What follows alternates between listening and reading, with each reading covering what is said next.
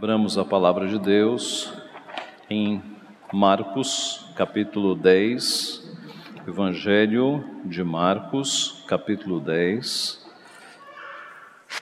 Marcos 10, de 46 a 52. Diz assim a santa, inerrante palavra de Deus. E foram para Jericó, quando ele saía de Jericó, juntamente com os discípulos e numerosa multidão, Bartimeu, cego mendigo, filho de Timeu, estava sentado à beira do caminho. E ouvindo que era Jesus, o Nazareno, pôs-se a clamar: Jesus, filho de Davi, tem compaixão de mim. E muitos o repreendiam para que se calasse, mas ele cada vez gritava mais: Filho de Davi, tem misericórdia de mim.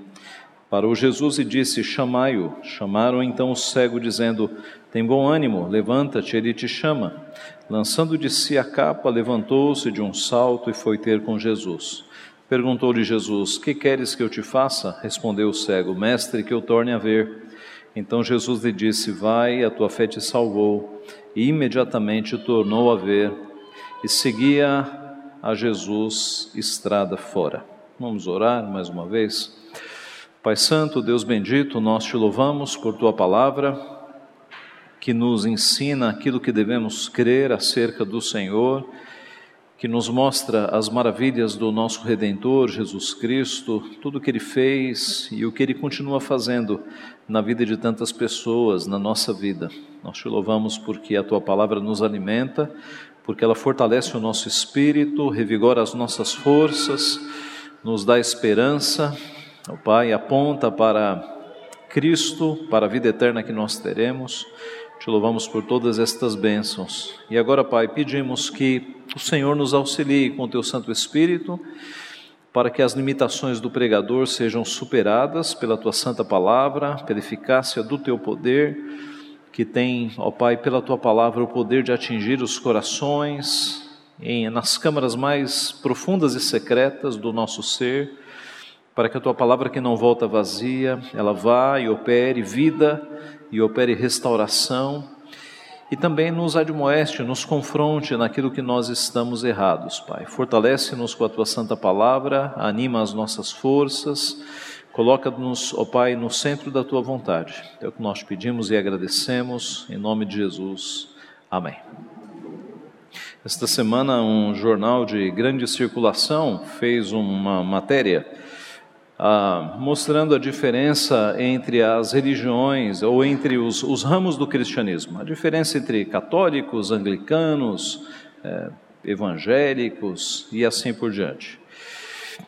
E para a sociedade, a diferença entre cristãos, ela é basicamente sociológica. Tais cristãos creem nisso, tais cristãos creem nisso ou seguem isso, e estes outros fazem ou não fazem determinadas coisas. Afinal, o que é ser crente? O que é ser cristão? O que é ser, de fato, um evangélico, usando a nomenclatura mais comum?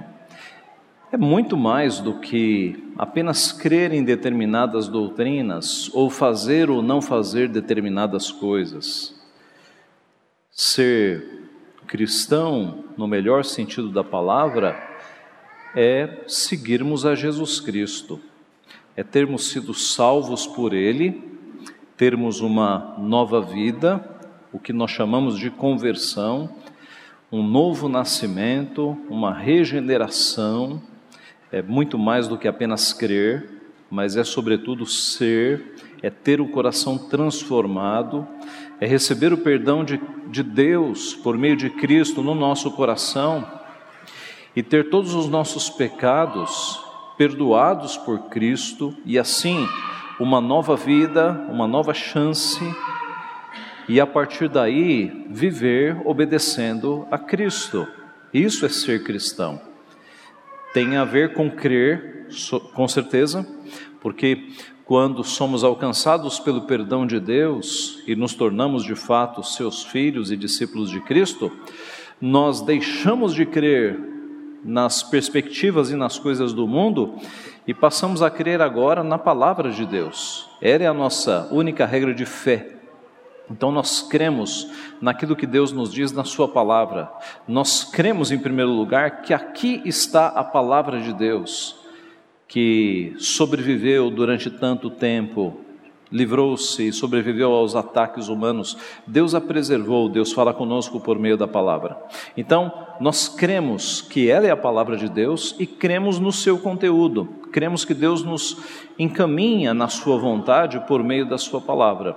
Mas ela é a nossa regra de prática também. Então, tudo aquilo que nós fazemos tem que estar em conformidade com a palavra, aquilo que nós fazemos e não fazemos.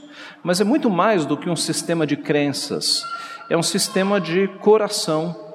O nosso amor agora, ele não está mais nas coisas materiais, nessas coisas que são passageiras, mas o nosso amor agora está em coisas eternas. Está em Deus Pai, Deus Filho, Deus Espírito Santo. Este é o centro do nosso amor. E quando o nosso coração agora, redimido, perdoado, ele se volta para Cristo, a nossa mente acompanha este amor e o amor a Deus, o amor a Cristo, o amor a Deus, né, de, uma, de uma forma mais ampla, Deus Pai, Deus Filho Deus Espírito Santo, é que vai guiando as nossas vontades. As nossas vontades agora, elas vão sendo mudadas por conta do nosso amor, por conta de um coração que agora está voltado para Deus. As nossas vontades serão outras. Então, nós temos uma vida diferente, não é porque está lá no, nos manuais, nos catecismos. Agora, você é crente, você tem que viver dessa e dessa e dessa forma. Como que se nós fizéssemos isso por obrigação, cumprindo as regras de um clube ou de uma associação. É muito mais do que isso. Nós obedecemos porque o nosso coração foi transformado e agora nós amamos a Deus. E é por amor a Deus que a nossa vontade vai sendo transformada, e aí nós vamos obedecendo a Deus. Então, observe que, muito distante de uma análise sociológica, não é? De que crente é aquele que pensa assim ou faz aquilo ou, ou faz assim, o crente, o discípulo de Cristo, é aquele que teve uma transformação no seu coração e essa transformação de coração alterou a mente, alterou a visão, a forma como ele olha para o mundo agora e alterou a vontade. A nossa vontade agora é outra, é de fazer o que é correto, é de fazer o que é honesto, é de buscar caminhos de verdade, caminhos de santidade. Então, é muito mais do que você dar o teu nome para fazer parte de uma igreja. Tem a ver com uma transformação total de vida. É por isso que a palavra chama isso de novo nascimento. Importa-vos nascer de novo, Cristo disse. Importa-vos nascer de novo. E mais à frente, eis que tudo se fez novo, as coisas velhas ficaram para trás, e eis que são novas. Ah, em Cristo nós somos novas criaturas. Então, é uma transformação total de coração, de mente, de visão, de vontades, é uma transformação total. Nós temos aqui no texto do cego Bartimeu alguns paralelos muito próprios para essa transformação que nós temos em nossa vida. O texto do cego Bartimeu está falando de um cego mesmo, literal. Ele não tinha, né, as, ele não tinha visão mas nós podemos fazer analogias com a nossa condição espiritual também, porque a Bíblia diz que aqueles que não estão em Cristo estão em cegueira espiritual. O texto vai falar deste cego Bartimeu. Os três evangelistas narram essa história, mas apenas Marcos revela qual foi o seu nome. O texto começa dizendo então que eles foram para Jericó. Nós podemos ver, em primeiro lugar, que Bartimeu era um cego miserável, era um cego miserável. O texto fala no verso 46: E foram para Jericó. Quando ele saía de Jericó, juntamente com os discípulos e numerosa multidão, Bartimeu, cego mendigo, filho de Timeu, estava sentado à beira do caminho. Então, Jesus estava saindo de Jericó. A época, Jericó, Jericó da época de Jesus era muito diferente da Jericó que geralmente nos vem à mente. Quando a gente fala em Jericó, eu não sei os irmãos, mas eu já penso nas muralhas de Jericó caindo. Mas 1500 anos havia haviam se passado deste evento da queda das muralhas de Jericó. Um milênio e meio havia se passado. E os romanos haviam não apenas reconstruído Jericó, mas eles haviam eh, edificado Jericó como uma cidade belíssima, uma cidade que os historiadores chamavam de pequeno paraíso. Jericó era muito bonita nos padrões daquela época. A elite de Jerusalém tinha Jericó como uma cidade de inverno para, para descansar.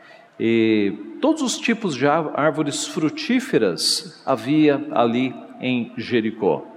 Você tinha palácios de inverno para os romanos, um teatro, você tinha um hipódromo de corrida de cavalos, algumas das suas ruas eram enfeitadas com sicômoros, e não é à toa que o imperador Marco Antônio presenteou a rainha egípcia Cleópatra com Jericó. Ele ofereceu de presente Jericó para a rainha egípcia. Uh, mas Jericó não era apenas bonita, ela era extremamente próspera. Ela era uma das três maiores arrecadações de impostos da Palestina, juntamente com Cesareia e Cafarnaum. Era rica em bálsamo, e a sua produção e comércio de bálsamo gerava muito dinheiro para o governo romano.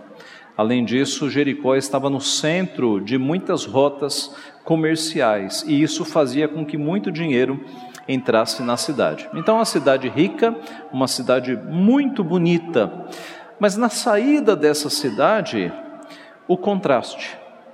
Nós temos ali um mendigo, um cego, pedindo dinheiro assentado à beira do caminho. Eis o contraste. Uma cidade tão rica, tão bonita, tão próspera, e na saída da cidade, possivelmente alguns mendigos, e eis que estava ali um mendigo cego, né, sem nenhum tipo de visão, chamado Bartimeu. Aliás, a Bíblia não discrimina este cego mendigo, mas ele tem um nome, ele é Bartimeu.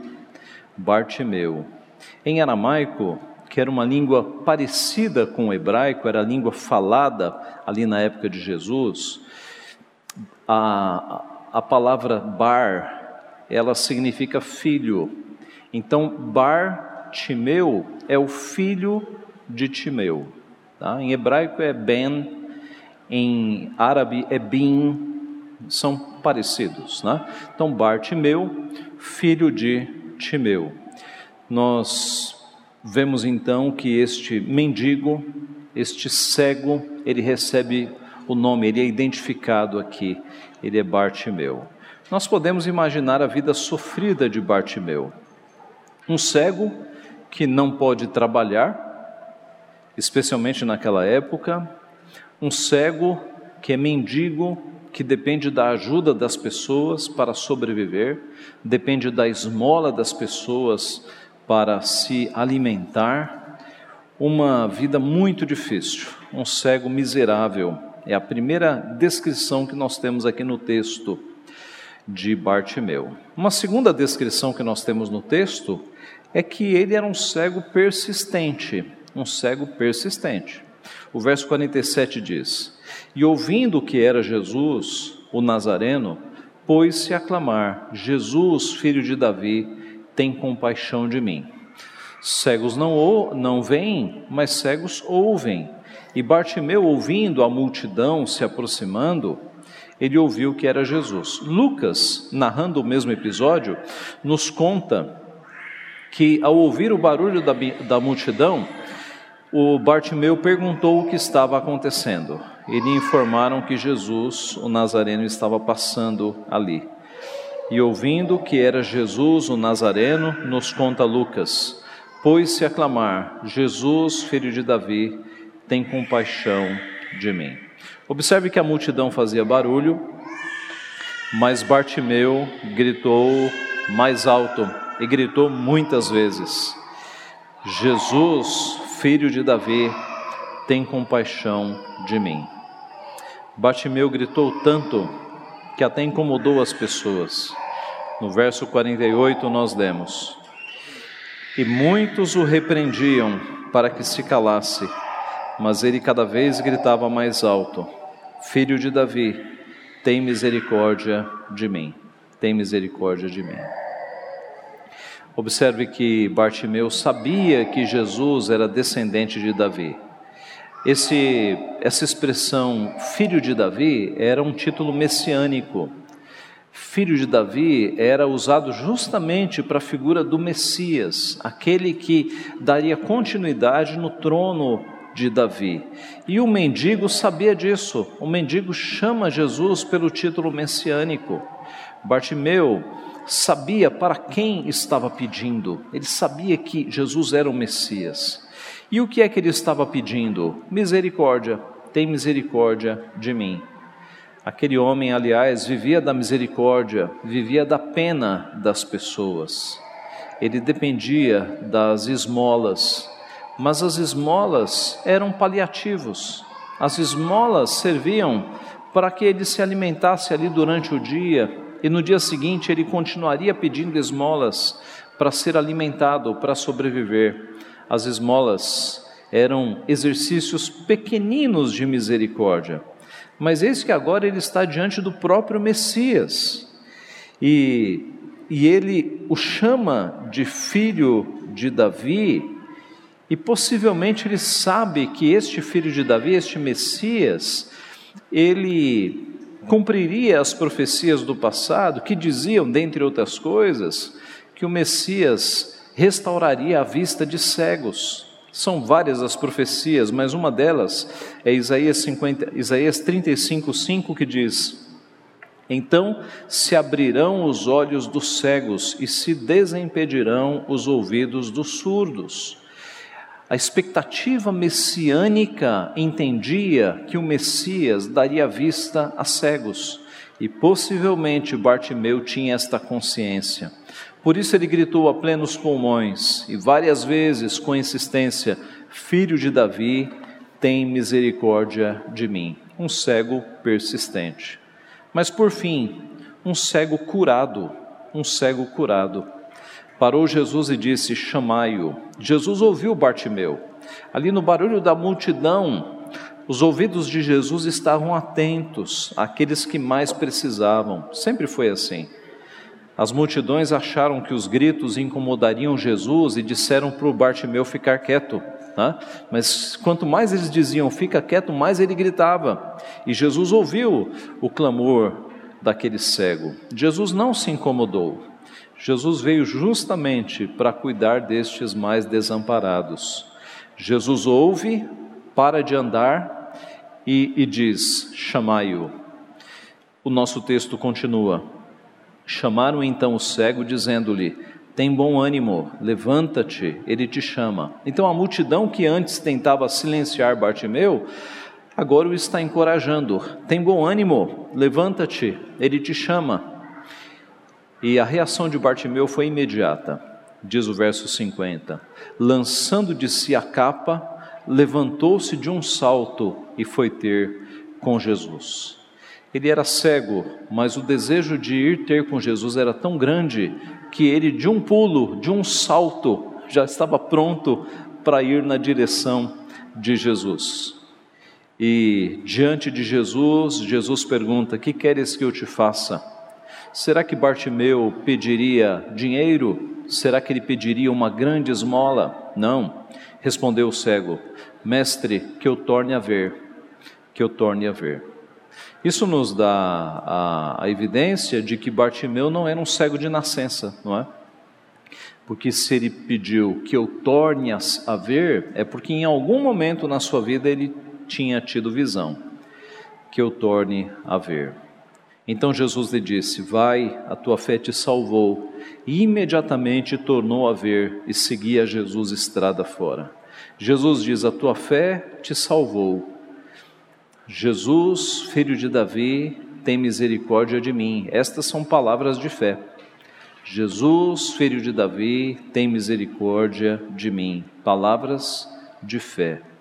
Quando nós passamos por momentos difíceis na nossa vida e nós dizemos: Jesus, tem misericórdia de mim. Deus me salva, tem misericórdia de mim.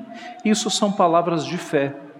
Quando nós passamos por problemas e a primeira pessoa que nos vem à mente é Deus, e nós oramos e nós pedimos para Deus nos socorrer, isso se chama fé. Fé. Você não pede para o vizinho, você não pede para um amigo, para amiga. Em primeiro lugar, você fala: Senhor, me ajuda, meu Deus, me ajuda. Isso é fé. É você crer nas coisas que você não está vendo. É você depositar a tua confiança em Deus. Isso se chama fé. Você tem fé. Quando você clama nos momentos de dificuldade, de perseguição, nos momentos difíceis, quando você clama por Deus. Imediatamente voltou, tornou a ver. Observe como o poder de Jesus é gigantesco. É gigantesco. Não precisou de cirurgia de olhos, não houve um colírio potente, não houve tratamento, nada, nada. Jesus simplesmente fez com que acontecesse e aquela cegueira que possivelmente durava anos, imediatamente sumiu. As trevas se dissiparam e eis que ele voltou a enxergar. Impressionante o poder de Jesus Cristo, impressionante. Aquele que fez os olhos, aquele que fez o nosso ser, sabe exatamente como dissipar o problema, como dissipar a doença, como fazer com que os olhos sejam restaurados imediatamente. E aquele cego tornou a ver. Esse é o poder de Cristo. E diz no final: E seguia Jesus estrada fora. O cego agora não precisava mais ficar sentado pedindo esmolas, ele poderia voltar à sua vida normal, poderia conseguir um trabalho, mas antes de tudo, ele seguiu a Jesus, ele seguiu Jesus estrada fora. Jesus continuou sua caminhada com os doze discípulos e com uma multidão, e agora era a multidão mais o cego que fora curado por Cristo. Ele seguiu a Jesus. Nós temos aqui então um cego miserável, um cego insistente, persistente e um cego curado. E podemos fazer várias analogias com a nossa própria vida. Bartimeu foi esse cego miserável e nós antes de conhecermos a Jesus, também estávamos em trevas, em trevas espirituais. Vivíamos sem rumo, sem direção, sem sentido, seguindo o curso deste mundo, a moda do mundo, para onde o mundo mandava nós íamos, até que nós conhecemos a Jesus Cristo e as trevas se dissiparam, e eis que veio luz nos nossos olhos, para entendermos a realidade, o sentido, o objetivo da vida. Cristo disse: Eu sou a luz do mundo. Quem me segue não andará nas trevas, pelo contrário, terá a luz da vida. João 8,12. Porque Deus que disse: Das trevas resplandecerá a luz, Ele mesmo resplandeceu em nosso coração, para a iluminação do conhecimento da glória de Deus na face de Cristo. Ele resplandeceu no nosso coração. 2 Coríntios 4, 6. Paulo escreveu aos Efésios: Pois outrora, no passado, eres trevas, agora, porém, sois luz no Senhor, andai como filhos da luz. E Paulo escreve aos Colossenses, capítulo 1, verso 13: Ele nos libertou do império das trevas e nos transportou para o reino do Filho do seu amor. Então, assim como o cego Bartimeu, num nível espiritual, nós estávamos nas trevas, mas Cristo é a nossa luz. Ele brilhou no nosso coração, ele nos tirou das trevas, para que agora nós possamos enxergar a verdadeira realidade que a realidade segundo nos apresenta Deus. Além de cegos, éramos também miseráveis, Paulo escrevendo aos Efésios, capítulo 2, ele disse: Ele vos deu vida, estando vós mortos nos vossos delitos e pecados, nos quais andastes outrora, segundo o curso deste mundo, segundo o príncipe da potestade do ar, do espírito que agora atua nos filhos da desobediência, entre os quais também todos nós andamos outrora segundo as inclinações da nossa carne, fazendo a vontade da carne e dos pensamentos, e éramos por natureza filhos da ira como também os demais. Mas Deus, sendo rico em misericórdia, por causa do grande amor com que nos amou, e estando nós mortos em nossos delitos, nos deu vida juntamente com Cristo, pela graça sois salvos e juntamente com Ele nos ressuscitou e nos fez assentar nos lugares celestiais em Cristo Jesus, para mostrar nos séculos vindouros a suprema riqueza da Sua graça em bondade para conosco em Cristo Jesus. Então, Paulo mostra que no passado nós estávamos mortos nos nossos delitos e pecados, estávamos lá nas profundezas e a obra de Cristo faz com que nós subamos para nos assentarmos juntamente com Cristo e nos fez assentar nos lugares celestiais em Cristo Jesus.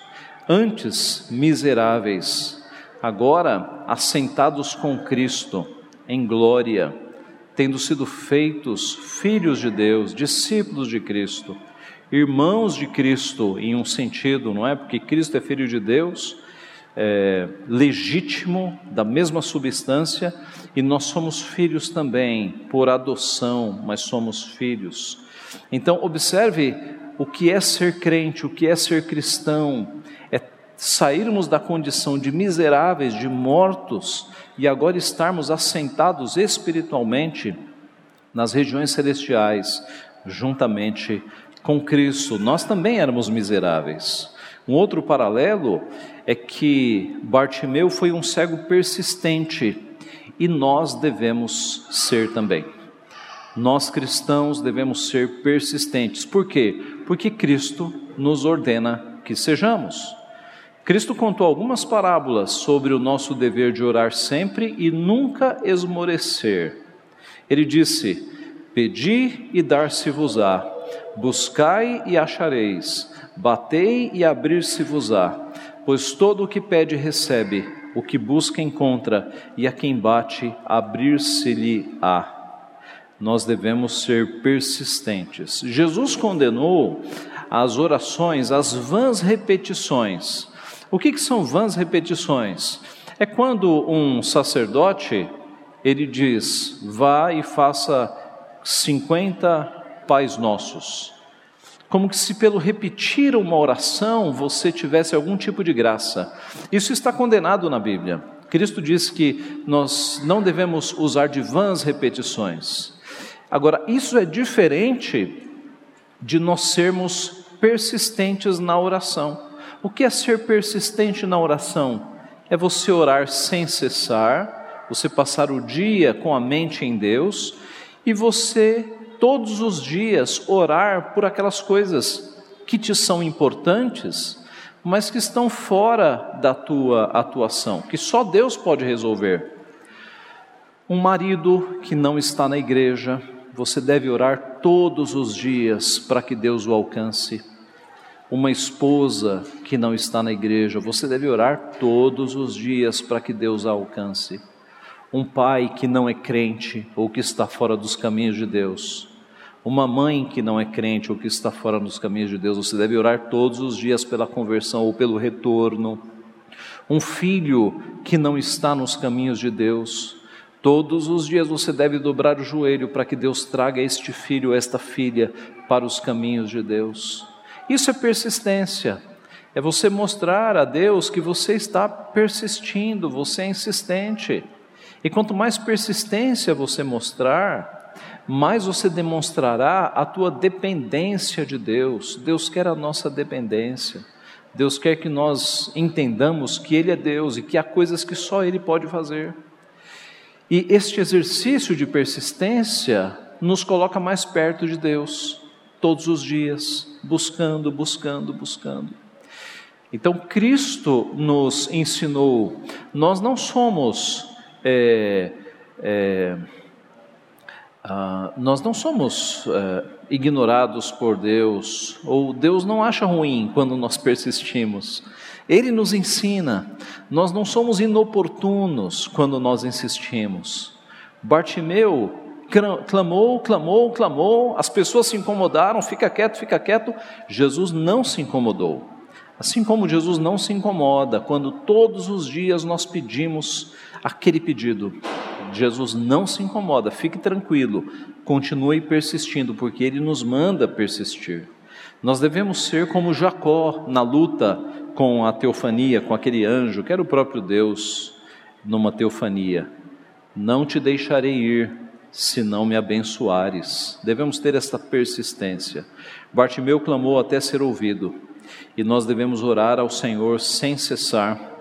Na sua palavra, Paulo escreveu que nós devemos proceder com toda a oração e súplica, orando em todo o tempo no Espírito, e para isto vigiando com toda perseverança. Perseverança, Efésios 6,18. Em outra carta, Colossenses 4,2, ele escreve: Perseverai na oração. Em Romanos 12,12, 12, regozijai-vos na esperança, sede pacientes na tribulação, na oração, perseverantes. Nós temos histórias de pais e mães na história do povo de Deus que oraram a vida inteira pela conversão dos seus filhos e Deus ouviu. Talvez o exemplo mais conhecido seja de Mônica, mãe de Agostinho. Agostinho saiu da igreja e foi para uma vida miserável, uma vida imoral. E Mônica orou e chorou durante quase toda a sua vida. E Deus foi lá e trouxe Agostinho para os seus caminhos. E tantos outros pais e mães que verteram lágrimas durante anos para que o filho voltasse à igreja ou a filha voltasse à igreja. E Deus foi lá e no momento de, dele, no momento correto, ele foi lá e trouxe estes filhos para a igreja. Assim, meus irmãos, nós devemos perseverar em oração nós não incomodamos a Cristo, não incomodamos a Deus quando nós perseveramos. Pelo contrário, Ele quer que nós perseveremos de fato. Por fim, Bartimeu foi curado e nós também. Nós também. Cristo nos tirou das trevas, nos trouxe para a Sua maravilhosa luz e agora, de um salto, nós podemos seguir a Jesus. Da morte para a vida em poucos segundos, de um salto. Nós somos regenerados, nós somos tornados em novas criaturas, os nossos olhos se abrem, a graça irresistível nos tira do chão e nos coloca no rumo da santificação, no rumo de seguir a Cristo. A semelhança de Bartimeu, nós podemos seguir Jesus estrada fora nós podemos agora seguir Jesus na nossa vida, com os pensamentos nele, imitando as suas palavras, as suas ações, as suas reações, tentando nos parecer cada vez mais com Cristo. E mais, como cegos que foram curados, nós podemos contar aos outros cegos onde está a cura. Nós podemos anunciar às pessoas que estão é, perdidas neste mundo, que estão sem direção, sem esperança, batendo a cabeça, quebrando a cara, como nós dizemos no popular, né? errando, errando, errando, errando. Nós, como cegos que recebemos a cura, podemos contar para essas pessoas onde é que está a cura, onde é que está a salvação, onde é que está aquele que de fato pode dissipar as trevas da nossa mente, do nosso viver. E assim podemos mostrar que Cristo continua curando, continua convertendo, continua tratando da cura mais profunda. A cura mais profunda. Esse é o ponto. Uma cirurgia pode resolver uma miopia. Uma cirurgia pode resolver um problema grave de visão. Mas Jesus é aquele que tem a cura mais profunda é aquele que vai nas câmaras mais profundas do nosso coração e ele transforma, ele tira pecados, ele gera uma nova vida. Ele faz com que um ser espiritual morto torne a viver. Essa é a cura mais profunda. Essa é a cura que nós recebemos. E essa é a cura que nós anunciamos. É a cura que nós devemos anunciar, porque Jesus continua curando. Jesus continua salvando pessoas, realizando curas mais profundas, ele continua fazendo isso. Semana semana passada nós recebemos no seminário um, um pastor é, iraquiano. Ele é o primeiro pastor presbiteriano no Iraque. E ele foi terrorista. Ele foi, ele havia sido ah, o equivalente de um pastor no islamismo. Ele era ali um líder espiritual, espiritual no islamismo, ele, ele era um terrorista ligado a uma organização terrorista, e Cristo o alcançou, e Cristo converteu o seu coração, e hoje ele é um pastor presbiteriano. Pense no tamanho de uma conversão desta, de um terrorista islâmico tornar-se um pastor presbiteriano. Esse é o nosso Deus, este é o poder da cruz, este é o poder de Jesus. Ele continua operando curas mais profundas. E eu cito esse exemplo que é gigantesco, mas no Brasil ele está convertendo pessoas, ele tem convertido pessoas. Ele não parou de converter.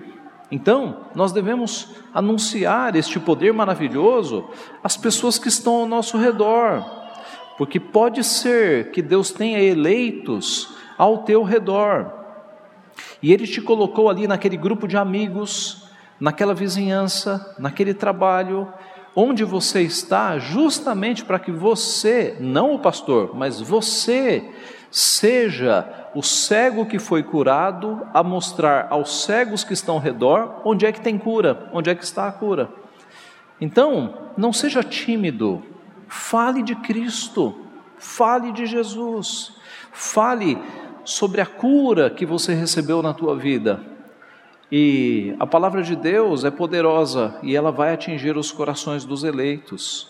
E pessoas podem ser salvas, não pelo teu esforço, mas porque a palavra de Deus é tão poderosa que quando ela atinge um coração eleito, ela vai e transforma. Não se preocupe em você querer converter a pessoa, fale, e a palavra tem poder para converter as pessoas. Que Deus assim nos abençoe. Amém.